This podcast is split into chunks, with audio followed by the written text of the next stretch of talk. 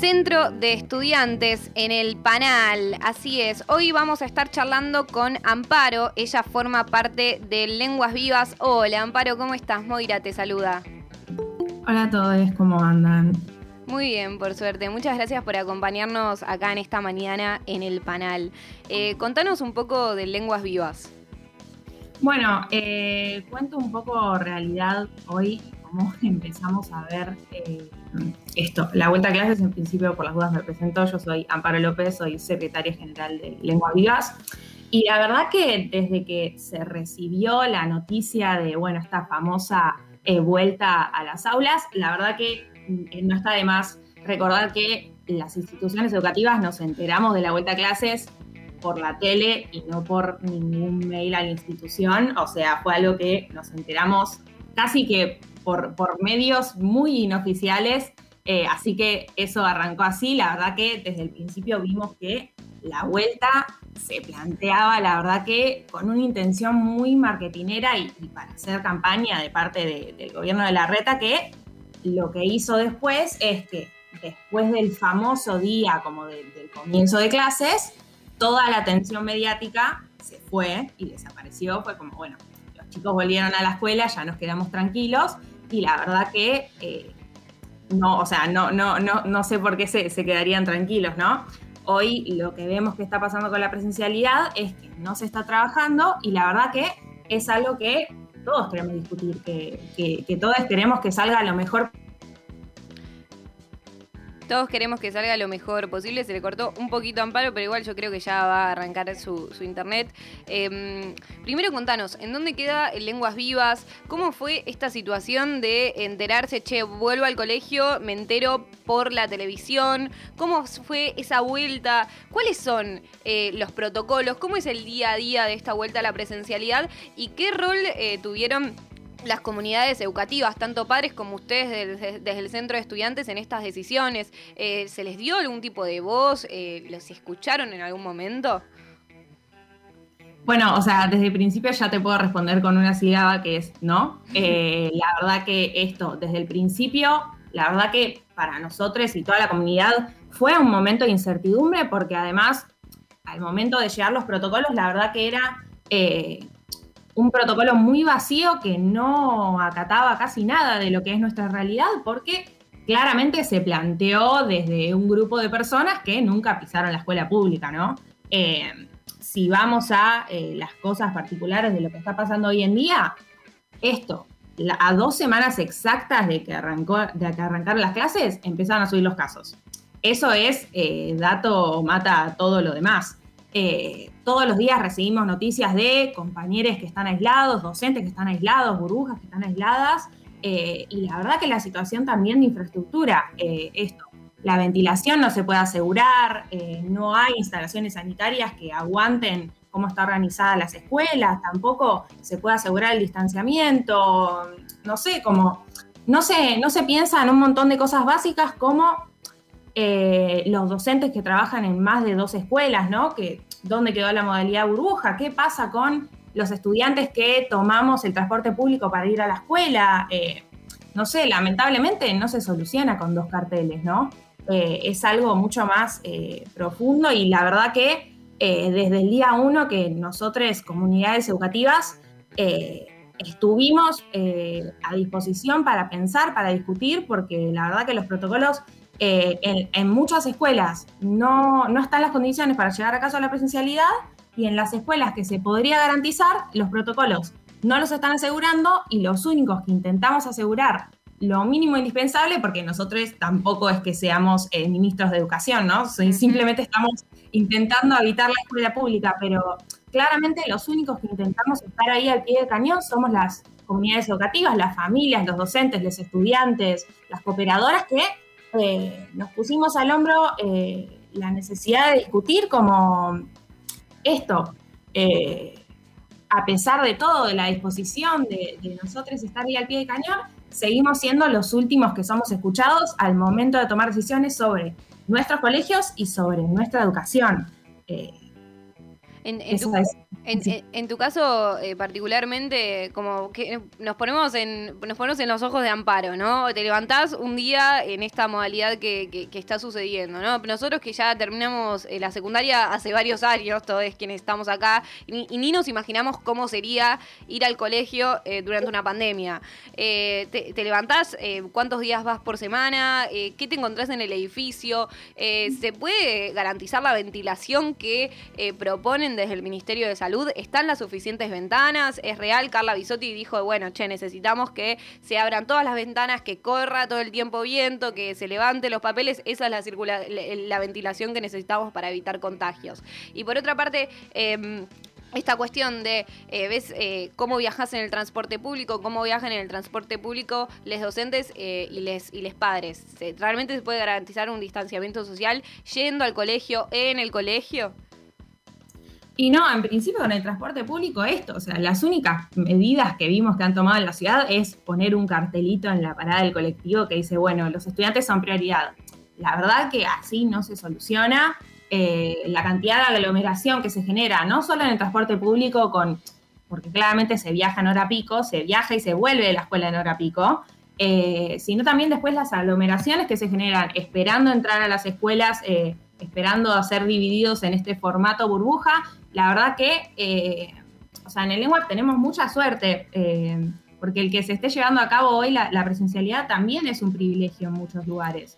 Eh, pero la verdad que esto se está ocultando una realidad que es que en muchas escuelas la infraestructura no da para volver y sin embargo se ha tenido que volver porque desde el gobierno de la ciudad nunca se, ni siquiera se preocuparon por todo lo que fue el 2020, que fue un año en el que nos vimos obligados a domar eh, una cursada virtual que, o sea, no nos imaginábamos nunca. Yo no pensé que iba a tener todo un año de clases por computadora. Realmente es una realidad que nos tuvimos que adaptar y lamentablemente que nos tuvimos que adaptar en soledad, que también eh, lo que dejó después de, de ese año tan revoltoso fue una brecha enorme entre los estudiantes que tenían conectividad y pudieron durante el año conectarse o, tener clases, y los que no pudieron y, dependen de esta presencialidad que lamentablemente hoy en día es muy poco cuidada.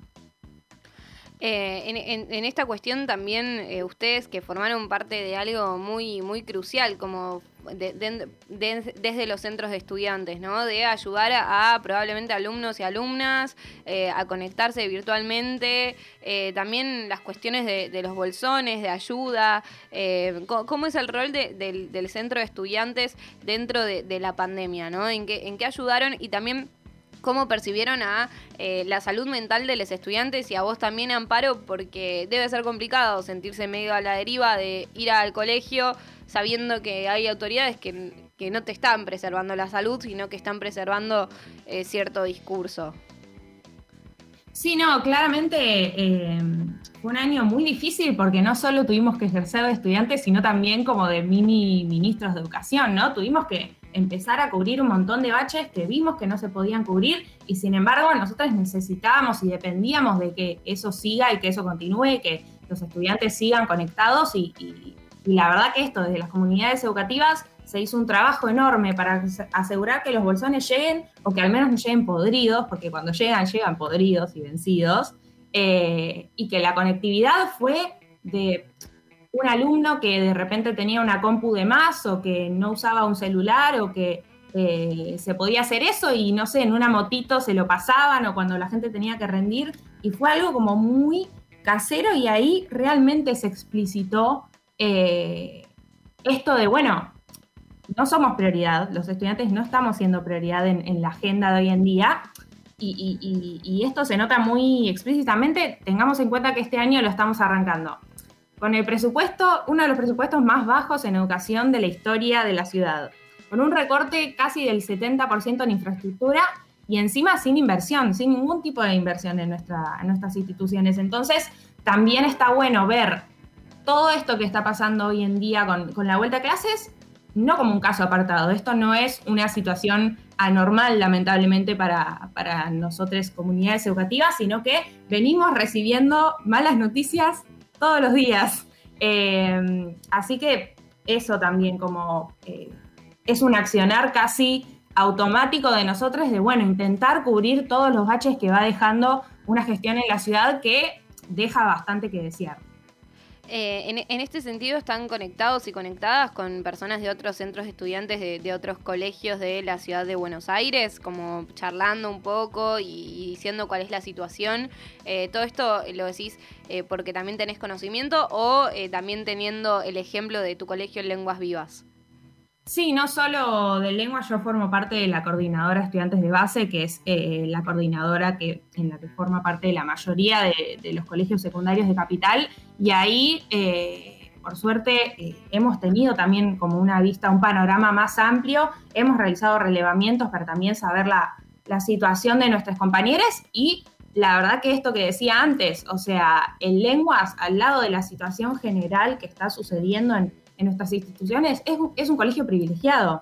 Eh, y también, o sea, me da mucha pena decirlo, porque decir que el privilegio, ¿no? Como la escuela de renombre que, supuestamente sería Lenguas Vivas, no está teniendo las condiciones, no me quiero imaginar qué está pasando en colegios del sur, qué está pasando en colegios que no son de renombre o que no se les presta tanta, tanta bola mediática. Eh, pero sí, no, o sea, durante el año hemos tenido la estudiantes poder organizarnos y la verdad que eh, fue, esa fue casi la manera de, sobrevivir a la cursada virtual y hoy en día intentar que eh, la presencialidad tenga un mínimo cuidado posible.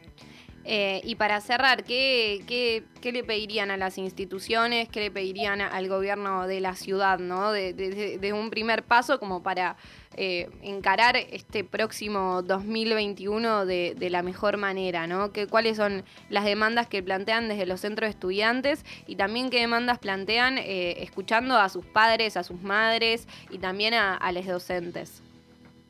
Eh, esto, nosotros no se puede seguir priorizando el marketing sobre la vida de las comunidades educativas. Esto no puede pasar más.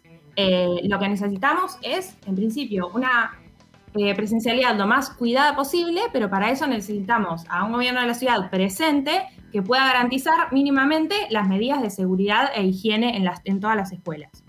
Los estudiantes ya pusimos sobre la mesa que podemos y queremos decidir sobre la, educación que necesitamos, pero para esto eh, también nosotros discutimos qué modelo de ciudad queremos, porque necesitamos una ciudad que nos cuide y nos priorice a los estudiantes. Eso. Muchas, muchas gracias Amparo por esta, por esta conversación, de verdad. Eh, cualquier cosa que, necesiten, acá estamos a, disposición desde Radio Colmena, acá en el panel, para darle voz a, los centros de estudiantes en este momento, en donde, nada, están siendo fundamentales para el funcionamiento de, no, de todos los circuitos educativos, ¿no? Ya sea en, en la secundaria, eh, ¿vos en qué año estás? Perdón. Yo estoy en cuarto año. En cuarto, en la secundaria, eh, incluso a veces en la primaria también, eh, también en las universidades. Así que nada, un abrazo grande. Acá tienen siempre el micrófono abierto para visibilizar eh, cualquier cuestión. Y bueno, que sea leve este, este resto de presencialidad falopa, digámoslo así. Bueno, muchísimas gracias a ustedes por la instancia. Adiós, nos vemos. Pasaba Amparo López del Centro de Estudiantes de Lenguas Vivas, este colegio secundario importante de la ciudad de Buenos Aires, contando un poco qué onda esta vuelta a la presencialidad y también que se siga sosteniendo a pesar de la suba de contagios. 48 minutos pasan de las 10 de la mañana.